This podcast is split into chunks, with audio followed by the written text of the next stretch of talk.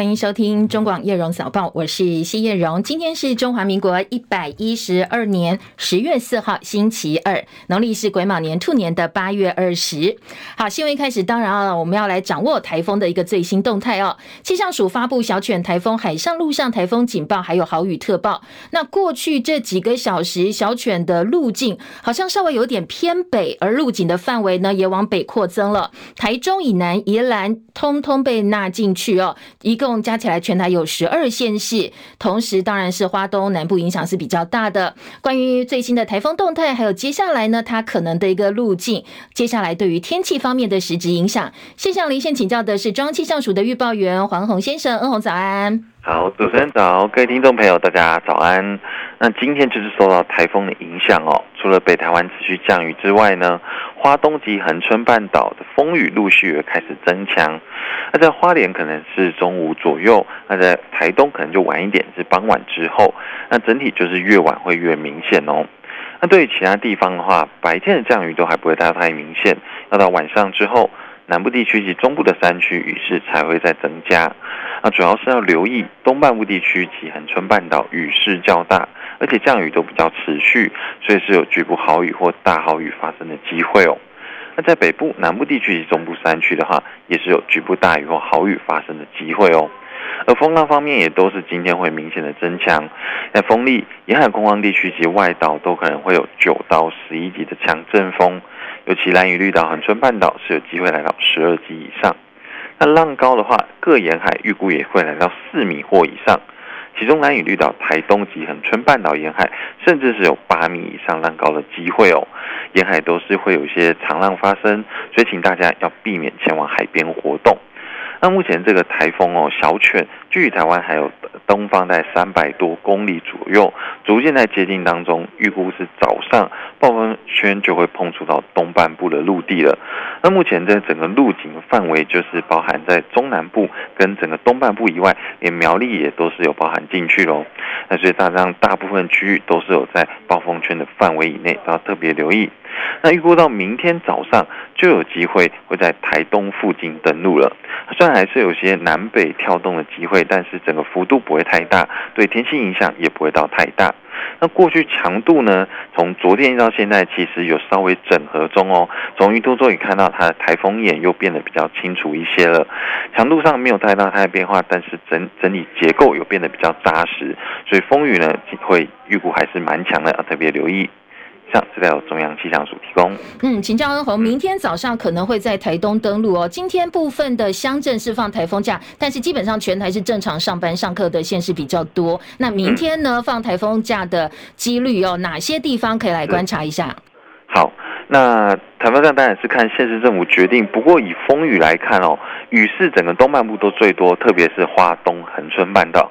这边预估都可能会来到大豪雨以上哦，所以在首当其冲当然就是花东恒春半岛这边，嗯、嗯，再来就是大家过了啊登陆之后，过了中央山脉，它的中心会持续往西移动。那在这段时间，当然是在南部地区也算是它的台风眼附近哦。在这个影响下，风雨当然也是比较强，所以在南部地区风雨预估也是要特别留意的。OK，谢谢恩鸿，我们来密切观察一下哦，气象署哦对于呃这些地方，包括了花东，包括南部地区的一个风雨预测哦，来判断一下有没有机会可以放到台风假哦。至于全台各县市已经颁布了今天要不要停班停课的消息了，蓝屿绿岛今天全天停止上班上课，屏东。恒春、车城、满州、方山、牡丹、狮子六个乡镇，还有台东县全县是今天下午开始才停班停课哦。其他各县市都是正常的上班上课。好，下午停班停课，当然很多网友非常生气了。所以呢，在台东县长饶庆铃的脸书，从一宣布开始到现在，一直被民众不断涌进来灌爆县长脸书。因为很多民众说停半天课才是最危险，因为你必须要在风雨最大的时候去通勤回家。说呢，真的是没有。体谅哦，距离工作地点比较远的民众。好，刚才有提到，今天呢，全台大部分县市其实是正常上班上课。不过蓝雨绿岛是全天停止上班上课。屏东有六个乡镇，刚才提到恒春、车城、满洲、方山、牡丹、狮子。六个乡镇还有台东县全县都是下午停班停课。那随着暴风圈扩大移动，早上可能没有风雨，但是中午之后各地都要留意最新的一个风雨状况。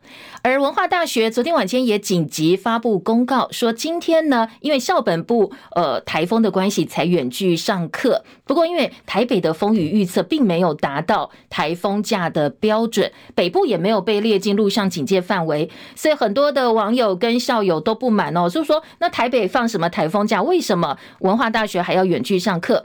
文化大学的学生则用部分的影片呢告诉大家。其实阳明山从昨天晚间到现在雨还蛮大，有很多人开始不能出门了，开始准备存粮了。所以呢，不管是停班停课，或者是不停班不停课，都有不同的意见。好，另外来关心今天清晨最新的美国股市表现，劳动市场出乎意料走强，引起大家对联准会接下来可能会升息的担忧。十年期美债殖利率。飙超百分之四点八，好，写下十六年来最高的水准。三十年期的美债殖利率攀升到百分之四点九四七，这是二零零七年以来最高的水准。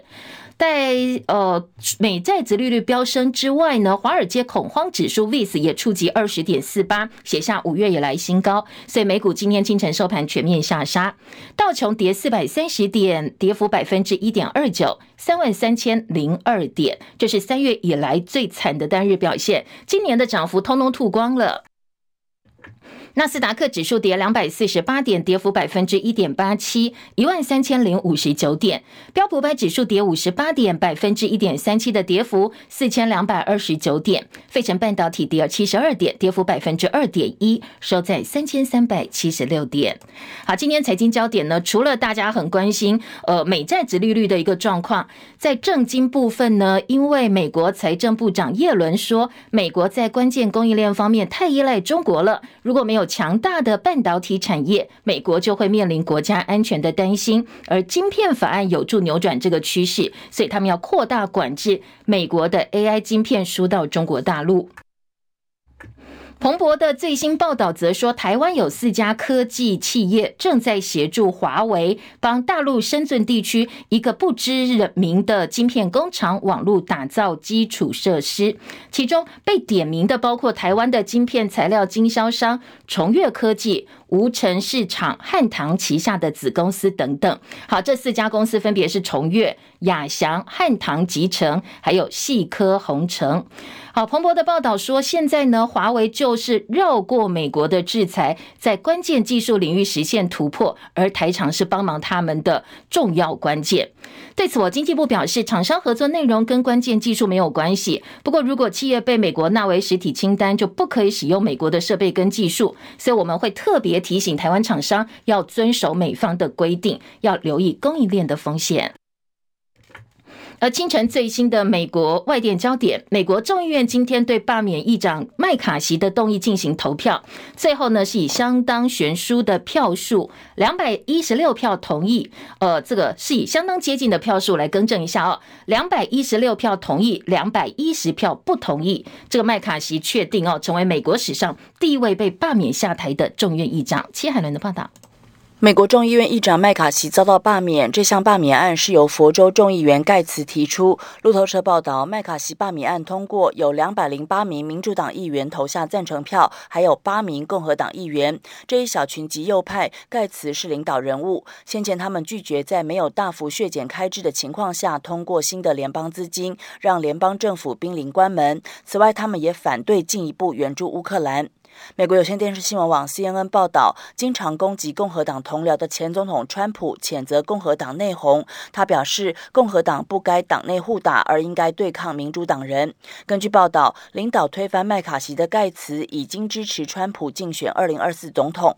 罢免投票之前，盖茨表示，麦卡锡议长就是混乱，我们不能相信他。有众议院共和党人表示，对于麦卡锡遭到罢免议长职务感到震惊，不知道接下来会发生什么事。记者戚海伦报道。好，这个史无前例的罢免案也影响到今天美国股市收盘表现。虽然美国政府关门危机暂时止血，变成了延长赛，但是美国国会还是处在动荡的状态。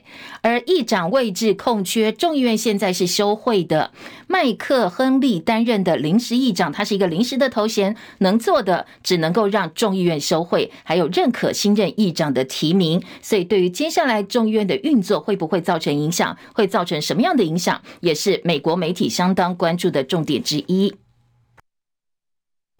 台北股市昨天开低走低，震荡盘软，最主要原因外资呢转卖超台股一百五十八亿，加上国庆连假马上就要到了，在长假前呢，大家都比较迟疑，比较保守一点，丙种卖压提前出笼，多头对追价意愿薄弱，国家队还是进场护盘了，买超四十二点一亿，不过外资大卖，所以这些护盘的资金呢还是不敌外资哦，大盘收盘跌了一百零二点，收在一万六千四百。百五十四点，成交量微缩到两千六百一十四亿元，半年线得而复失，三大法人合计卖超一百八十三亿。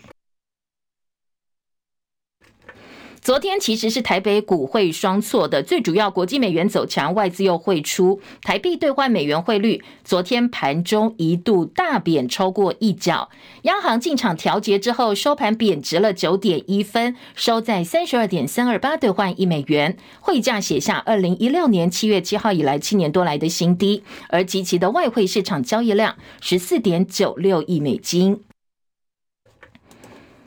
泰国曼谷市中心的暹罗百丽宫，这是一家相当大的一个商场。昨天下午四点多发生了枪击案，传出枪响，很多民众跟工作人员慌张的逃离现场。从昨天下午开始哦，在网络很多的社群平台就不断有现场的画面流出来。曼谷市警局的特勤小组在百货公司里头当呃逮捕了一名十四岁的枪手。四点多枪响，大概五点十五分左右，枪手就被抓到了。一看把大家吓了一跳，年纪只有十四岁。这起枪击事件造成两人死亡，五人受伤。两名死者的身份分别是中国大陆籍，还有缅甸籍。其实为了发展观光，泰国在不久前才开放中国大陆游客到泰国免签，希望吸引更多的中国大陆游客。所以昨天在大陆的社群平台微博也非常关注这一起枪击案。这名十四岁嫌犯落网之后，他说他神志混乱，没有办法接受侦讯。而当地民族报报道说，十四岁枪手跟警方讲，他觉得有人要攻击他，所以呢掏枪反击。不过这样一个说法，警方态度有点保留。而这名孩子的家境背景也是网友热议的重点。据说呢，家里环境还不错。社群平台上有多段影片可以看到，枪手犯案的时候戴棒球帽、深色上衣跟迷彩长裤，手里拿的是长枪。很多人在商场里头搭电动手扶梯的时候呢，听到了枪响，赶快奔呃这个惊叫奔逃，直接冲到超市的出口。还有很多正在吃饭的人也被吓坏了。好，这是泰国枪击案的最新发展。那至于枪手，接下来还会有什么样的陈述哦，我们继续帮大家锁定外电报道，提供给大家哦，在中广的各个整点新闻当中。二零二三诺贝尔物理学奖得主揭晓，法国、瑞典学者吕利耶、匈牙利、奥地利学者克劳兹，还有法国学者雅古斯蒂尼共享殊荣。他们发现了一种产生极短光脉冲的方法，用来测量电子移动或能量改变的一个快速过程。好，听起来呢，当然不太容易理解。这是一种用在研究物质当中电子动力学的崭新实验的方法。而其中，吕立耶是史上第五个诺贝尔物理奖女性得主。今天稍后哦，今天傍晚要揭晓的是化学奖。这三名得奖者创造了足够短的闪光，可以拍摄电子及快速运动的快照。吕立耶发现了镭射跟气体当中原子互相作用的新效应，而呢，奥古斯提尼就是雅古斯蒂尼，他证明说这种效应可以用来产生比以前更短的光脉冲。呃，诺贝尔委员会物理学奖的主席奥森说：“这些发现让我们可以开启电子世界的大门。阿秒物理学给大家更了解电子影响的机制，接下来大家就可以运用在更多的层面了。”其他国际关注焦点，那巴基斯坦破获了器官贩卖集团，抓了八名成员，集团被控从超过三百人身上非法活摘肾脏，再把器官卖给需要的有钱人。另外，在大陆经济疲软的情况之下，这一次呢，疫情解封之后的第一个十一长假黄金周，机票价格大幅下跌，甚至比高铁票还要便宜。以昨天来讲，部分航线降幅达到百分之八十。北京飞兰州只要人民币四百一十五块钱，广州飞北京降更多，只要人民币三百五十六块，换算台币一千五百七十二块。上海飞往成都降价百分之八十二，只要台币大概七百六十六块钱。很多大陆媒体分析说，当然，嗯，最主要原因是经济不振、就业市场疲软，加上大家很担心廉价出游的成本太高，所以选择黄金周干脆不出门了。所以整个市场的运输动能就太多了，过剩的关系。总统大选逼近，在野阵营抨击民进党贪污腐败，社会也很关注疫苗采购、台南市光电进口鸡蛋，还有棒球场等等议题。民进党总统参选人赖清德昨天在国立中山大学演讲，他回答学生提问，民进党清廉被质疑议题的时候表示，如果真的民进党内涉及贪污，绝对不护短。不过呢，他说学生必须要关注的是这些案子有没有具体的事证。讨论农业议题为主，农业的脸书粉专另被好友版主林玉红先前声称被恐吓，不过被查出来是自导自演。他昨天清晨透过脸书认错道歉，随后人就不见了。那很多媒体说他其实在国外，在奥地利，也有媒体循线联络上了林玉红本人。被问到哦，有人说他到民进党是卧底，或者他人已经逃到国外等等问题，林玉红强调他一定会回来面对司法，不会逃避。他反驳畏罪潜逃，他说他本来就要出差，已经延后出门，要提早回台湾了。外传他逃到奥地利，但是林玉红并没有对媒体说他在哪里，以及具体回台的时间到底是什么时候。民进党立委蔡易余在脸书发文说，林北好由过去曾经在嘉义县政府上班短期服务过，不过从二零一八年开始转为云林张家服务，说呢，接下来就不断用农业上的偏见攻击农委会，当时的农委农委会当然现在是已经升格为农业部了。质疑林北好友打乱农业产销市场。不过林玉红在脸书发文反击说：“今天呢，他真的犯错，犯错就是自导自演这一件事情。这件事情犯错，但是不要什么脏水都泼到他身上。”他痛批蔡依瑜满肚子坏水、背骨仔。身为立委呢，说话要有凭有据，而不是把自己当成是网军一样肆意放话抹黑，把自己当成是侧翼。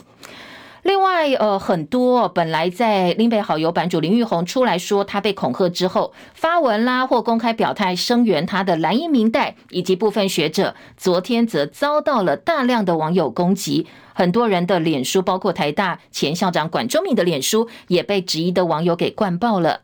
过去也曾经声援林玉红的国民党台北市议员徐巧芯说，他当时是希望警方赶快查出真相。不过，当然他也谴责自导自演的行为。但是，一码归一码，他也感谢林玉红过去帮大家找出进口鸡蛋的真相。哦，所以巴西的进口鸡蛋有问题，这是一回事。林北好游自导自演，这是另外一回事。那有问题的部分，包含台中、包含高雄，都有稽查重罚，甚至很多人被送检掉了。那这个是一个事实，我们感谢他曾经为大家追出真相。可是我们不赞同，不可能赞同他的自导自演。哦，所以我们也不可能有人去瞎挺他自导自演。好，尽管呢，这个徐巧芯把话说得很清楚，不过昨天最多媒体关注重点还是放在自导自演，以及这件事情跟国民党到底有没有关系哦。特别是在民进党内，几乎都定调了，就是这件事情显然是有特殊的政治目的。昨天，民进党发言人张志豪说，林北好油版主林玉红。在二零二零年三月加入民进党，显然是有目的的，因为呢，他不断发文抨击北农前总经理吴英宁，还有前农业部长陈吉仲，用农业议题带风向，接下来又自导自演恐吓案，所以民进党已经把他开除党籍了。身兼民进党主席的总统参选人赖清德也说：“说这是台湾民主化之后第一次有在野党党工自导自演抹黑政府，制造对立，引起恐慌，企图要得到选举的利益，非常的不应该。”那很多媒体接着追问说。可是这个林玉红他拿的是民进党党证啊，那赖清德当时回应，不管哪个政党不应该做的事就不应该做，而国民党的党工也涉嫌其中帮林玉红造假。文传会主委林宽裕说。按照相关规定，他们的工作守则已经解除了跟这名党工的牢固关系。许先生是民国一百一十年号，呃，一百一十年。许先生是民国一百一十年到党部来任职，那他现在是在呃中央政策会工作，负责的是每日舆情的搜集。那我想，因为他以前也曾经从事过新闻的相关的工作，那他的工作非常清楚简单的，就是负责每日舆情。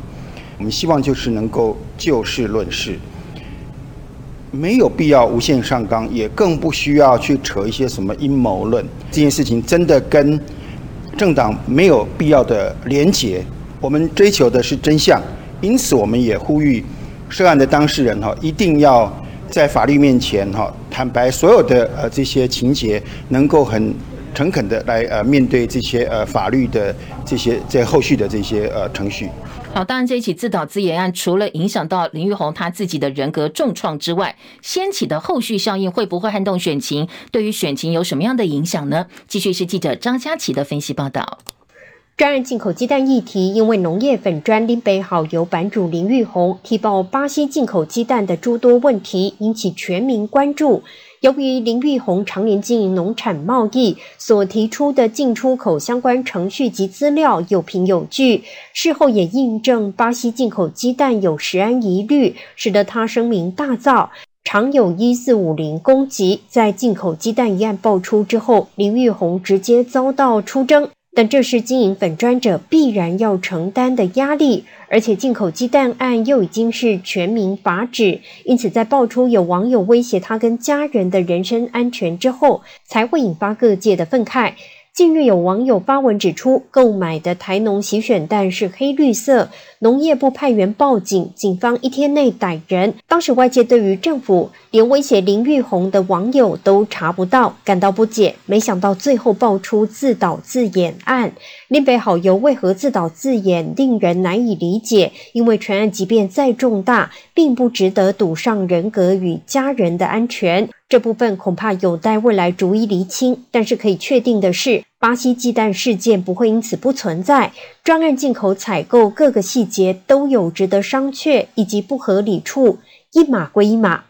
林北好有评论过不少农业议题，前任农委会主委陈宝基的多项施政，林玉红也曾撰文评论过。但是陈吉仲在任时，他撰文批评的力道最强。近二十年来，农业业务尽管有部分因为不同党派执政而有不同的方向，但是争议的业务最后会循一定的机制取得共识。该检视的是农业政策为何近几年很难回到专业上推动，以及所有在野党是否善尽职责，监督的责任不应该放在林北好油这一类网红的身上。中广记者张佳琪台北报道。好，位在屏东明扬国际科技公司九月二十二号爆炸，造成了四名消防员殉职。这四名殉职永消，今天下午移灵，明天因为台风的关系哦，所以移灵呃这个联合公祭改到后天。温南奎的报道。明扬屏东厂九月二十二号爆炸引发大火，不幸造成前往抢救的中级员陈柏汉、赖俊如和施宝祥四名消防员殉职。屏东县政府原定十月五号星期四为四名英勇的消防员举行联合公祭和追思会，却因为小犬台风逼近，典礼延到六号上午十一点举行。届时，蔡英文总统也将南下送四位英雄最后一程。四名消防员的联合灵堂原本设在新灯馆，县府考量场地空间有限，决定移灵到屏东县立体育馆举办联合公祭。屏东县政府表示，移灵车队预计四号下午三点从新灯馆出发，县府将以隆重的方式进行，将出动引导车、消防车、消防勤务车和警备车等车队护送，沿途开警示灯。途中也将特别绕到四位弟兄生前服务的消防局平二分队办公室，让他们做最后巡礼，也象征任务结束。中广记者温兰奎报道。好，再来关心杭州亚运会，中华队昨天奖牌数比较安静一点哦，只有靠吴诗仪夺下拳击女子六十公斤级的铜牌。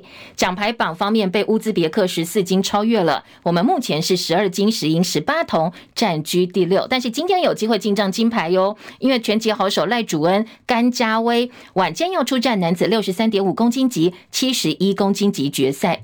而上一届夺下两金一银的龙舟代表队，今天在男子两百公尺也要登场，希望能够再拿好成绩哦。而中华男篮要跟约旦抢金牌战门票，男篮上一次打进亚运决赛已经是六十五年前的事了。而昨天棒球场上呢，中华队十五比零口斗香港，提前结束比赛。不过最爆冷的是晚上中国大陆迎战强敌日本队。大爆冷，大陆队一比零完封日本队，拿下预赛第三胜。这也是大陆队第一次在亚运棒球项目打败日本队。好，我们明天要跟这个大陆队来进行对决。中广早报新闻。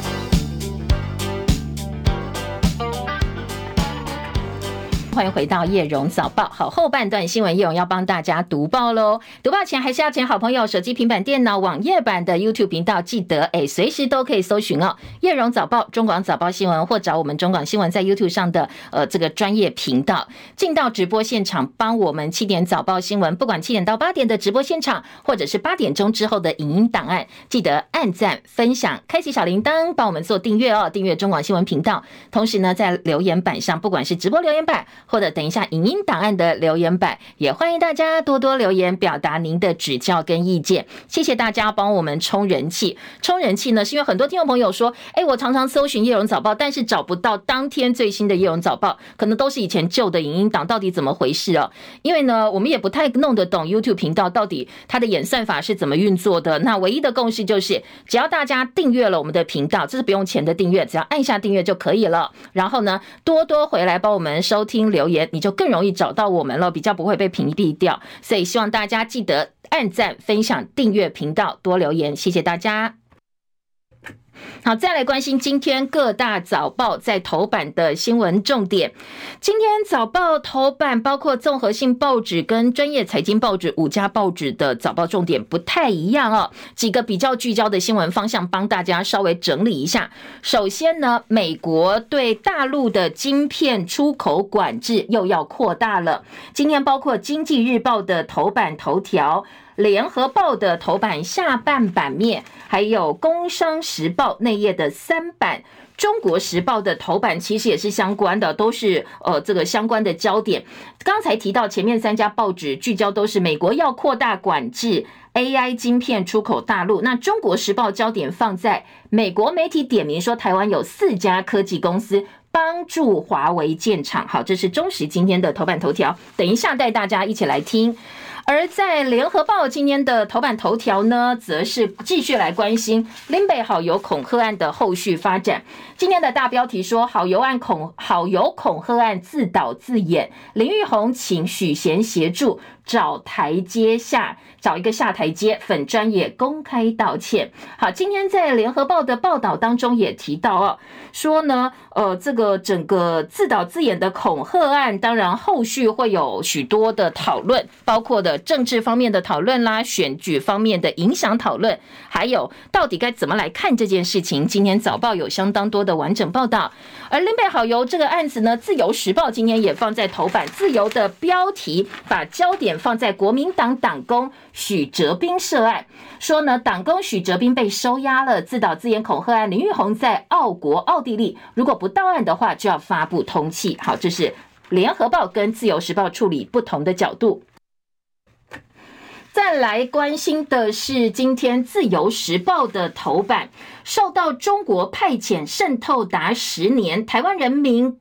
台湾人民共党主席介选就介入选举，被以反渗透法起诉。好，这是自由时报今天头版头条的重点。这起案子是前国民党中央委员、现任台湾人民共产党主席林德旺被控受中共对台工作系统派遣，受指示参选台南市议员或者是副主席郑建新参选去年台北市议员等等哦，借由参选介入我国选举，长达十年的渗透获得。中共中国共产党的协助跟发展，北检依反渗透法将他们起诉。呃，希望法院能够从重量刑，说这些人过去曾经在台湾办统战活动，抗议美国议长裴洛西访问台湾。好，这是自由时报今天的头版头。两家财经报纸的头版焦点，刚才有提到哦，《经济日报》焦点放在美国扩大 AI 晶片到大陆的一个管制，而《工商时报》把焦点放在台币，台币今天经济也放在头版哦，热钱出走，股汇双杀。今天的《经济日报》标题，而工商头版头说，台币贬破三十二点三元，写下七年来新低，强势美元来袭了。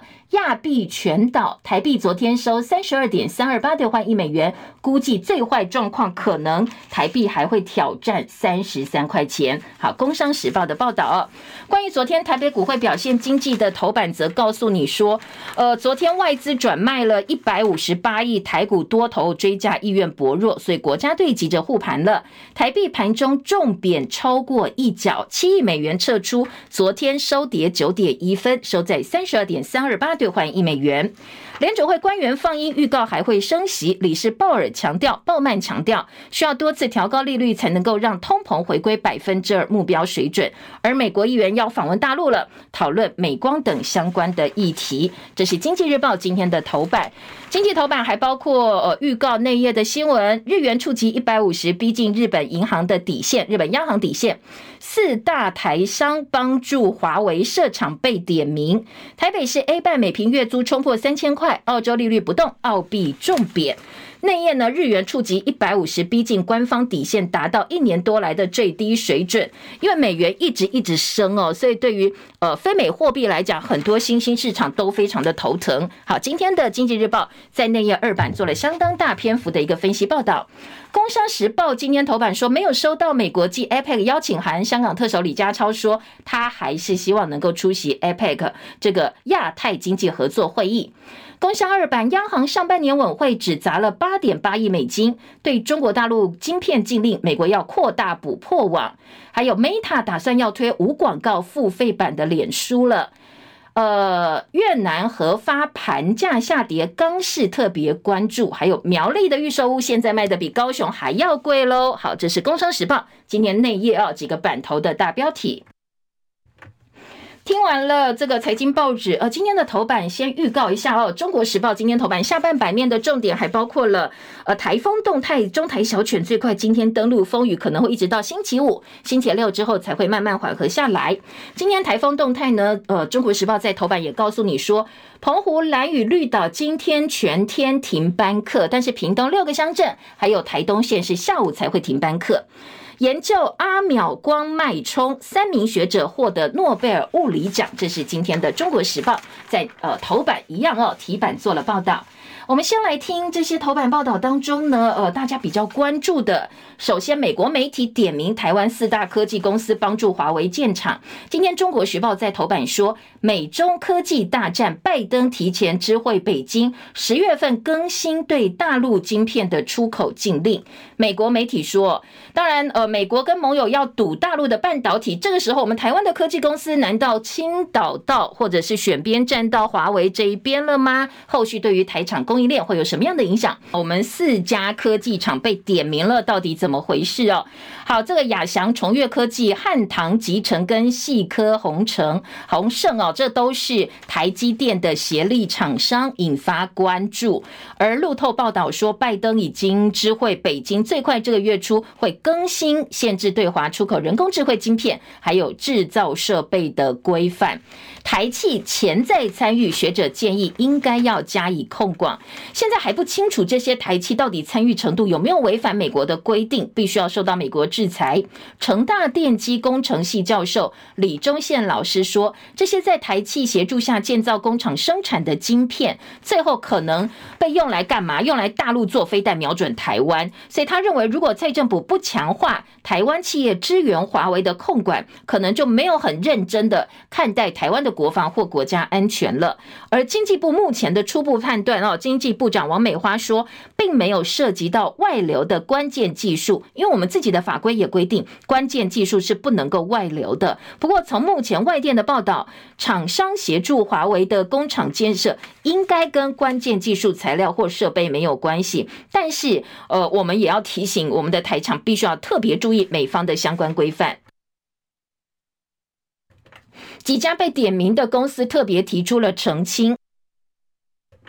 像崇越就说，他们没有提供半导体材料或设备给彭新维，只有进行环保工程的合作。旗下苏州崇越二零二二年取得彭新维废水处理工程的时候，这一家公司还不是美国的实体清单，并没有被列进去。汉唐也说，我们从来没有跟华为签任何的工程合约。旗下子公司江西汉唐先前有承接深圳深维旭相关内装的改造工程，但是都遵守国家。他的法令，而这两家公司是半导体无尘室设备厂商哦，所以呃，涉嫌其中的厂商也都纷纷澄清说，哎，我们没有哦，我们没有影响到我们国家安全，也没有违反美国的规定，希望呢能够被查清楚。好，这个是今天中国时报的头版头条。当然，AI 晶片管制出口，联合报今天在头版下半版面说，呃，这个限制大陆取得晶片制造，防堵 AI 晶片漏洞，北京也知道了。最快本月初就会更新。如果美国又在出口紧缩限制的话，对于全球的 AI 市场发展将会是非常负面的影响。好，这是呃今天联合报说，当然大陆方面是抗议啊，说你一直用国安为名，用出口管制措施来打压我们中国的企业，我们中国方面也会加以反制哦。所以两边在打来打去，当然对于呃全球来讲影响不是很好。今天联合报呢在二版版头说。台湾的细盾保护力减弱，IDC 说地缘政治干扰台湾晶圆代工封测，到二零二七年的市占率就会下滑了。台湾半导体过去我们一直觉得像台积电啊是护国神山，不过今天联合报在二版说，你要注意哦，我们半导体业在全球高市占率的优势正在面临下滑的压力。国际数据资料哦，这个资讯 IDC 最新的报告说，地缘政治因素干扰的情况之下。半导体产业链产生新的区域变化，特别要注意，二零二七年台湾在全球晶圆代工封测市占率都会下滑，其中晶圆代工从今年初百分之四十六可能会降到四十呃四十三，封测市占率会失守五成大关。过去半导体被形容是台湾的细盾，那接下来这一份最新报告就代表作为台湾细盾半导体的保护力，因为大厂开始启动，包括亚洲、欧洲、美洲各地新厂建制，纷纷要减少呃这个在台湾设厂的一个风险或依赖台湾的一个风险，所以我们的影响力就会随着这个这些大厂出走或者是设厂到外面去而慢慢减弱下来。当然，对于台湾的保护力也会减少哦。今天的联合报在二版说，半导体全球布局，业者跟股东双输，有利业者分散风险，但是法人说你成本垫高啦，当然你的获利也会被稀释。包括台积电、三星、英特尔这些半导体指标厂，因为地缘政治问题，不得不扩大全球布局，压缩台湾在全球半导体制造的比重。而大厂疲于奔波启动全球大投资，最大障碍还是在生产成本、员工素质等等，特别是成本的控管。因为半导体全球设厂造成了。成本垫高，所以刚才提到，包括了业者、股东，通通都是输的，几乎都是双输的局面。欧盟评估 AI 等四大技术有滥用的风险，管制对大陆投资吗？这是欧盟执委会也要评估半导体、人工智慧、AI、量子科技跟生物技术这四大关键领域，到底有没有被一些所谓不符合欧盟价值观的国家来当做武器的风险？所以，欧盟要不要管制对中国大陆等第三国的投资，是接下来市场关注的焦点之一。当然，四个台商、四家台商协助华为相。关企业建厂蓬勃的报道，今天联合报也有点到哦。好，今天呃，在包括综合性报纸，包括了呃财经报纸都非常关心的议题，我们提供给大家做参考。再来听呃联合报的头版头条，好友恐吓案自导自演哦。今天在联合报用表格的方式头版做了整理。恐吓事件簿。九月二十一号，国民党党工许哲斌到某家咖啡厅，利用脸书假账号传恐吓私讯给林北好友版主林玉红。第二天，他就接受这个呃黄国昌的访问，在直播当中说：“我被恐吓了。”九月二十三号，警方对外表示这个境外 IP 是假账号。而十月一号，林玉红搭机离开台湾。接下来十月二号，许哲斌被收押禁见，说是林玉红指使他自导自演。呃，林玉红昨天在奥地利坦诚他自导自演。好，整个。顺序下来，时序是这个样子。今天联合报头版还告诉你说，进口蛋关于林玉红的五大爆料，一个说超丝是进口蛋大宗，巴西蛋标示效期超过四个月，进口蛋冷链断链品质有所疑虑，进口蛋被标示为国产蛋，混蛋就变台产地就变台湾了。续产会跟超私的合约超佛心代收转付的方式委托业者代办。好，今天联合报帮大家整理内容跟事实哦。其实呢，嗯，进口蛋这五大爆料原则上哦，后来在农业部方面。一一虽然都有说明，但是基本上事实是存在的。所以联合报今天整理了这些时序，包括恐吓案，包括进口蛋的一些争议，来把这个事情理清楚哦，一码归一码。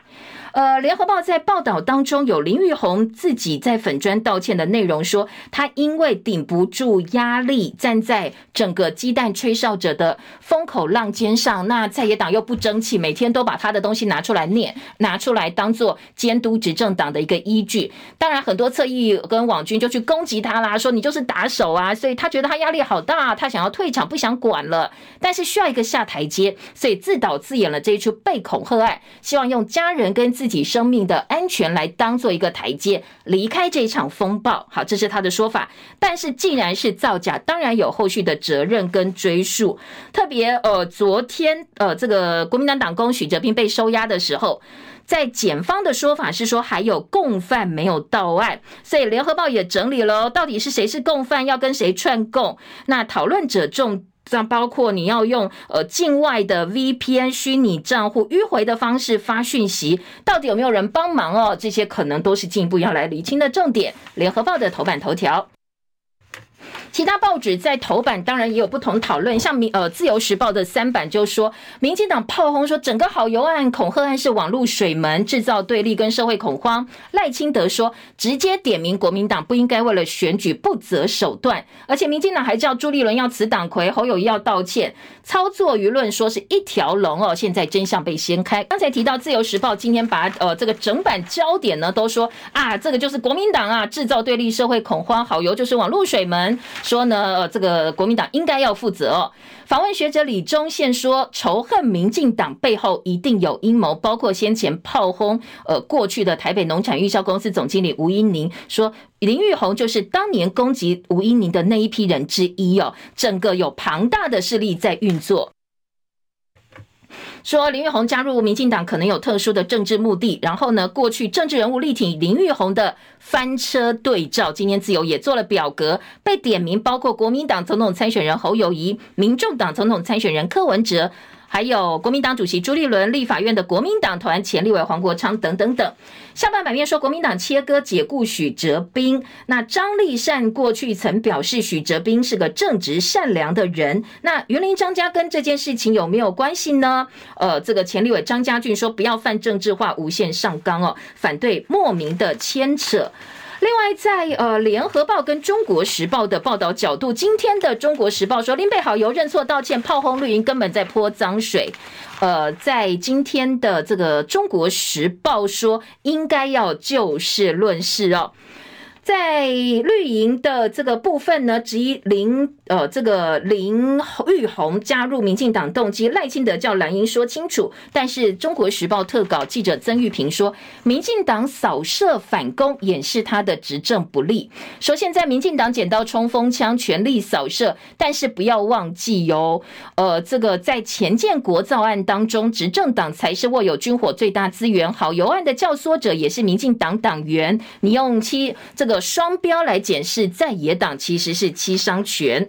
而联合报直接说好油翻车不代表蛋争议可以下车哦。当然，他的所作所为，林玉红这个造假是咎由自取，但是对进口蛋的质疑食安的疑虑不容模糊焦点。好，这是今天联合报的记者呃林和明跟李光仪的特稿。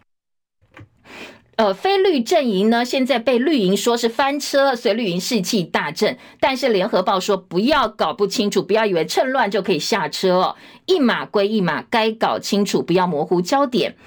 另外，在呃这个畜产会的资料部分，还是要记得哦。说巴西蛋已经流向了十三县市，新北市又找到畜产会一批没有蛋中文标示的蛋。那如果今天没有进一步解释的话，可能就要开罚了。林玉红再爆料，超丝蛋有五百万美元的价差，农业部没有回应哦。呃，先前曾经表示，我之所以会选超丝，是因为报价最便宜。好，这是。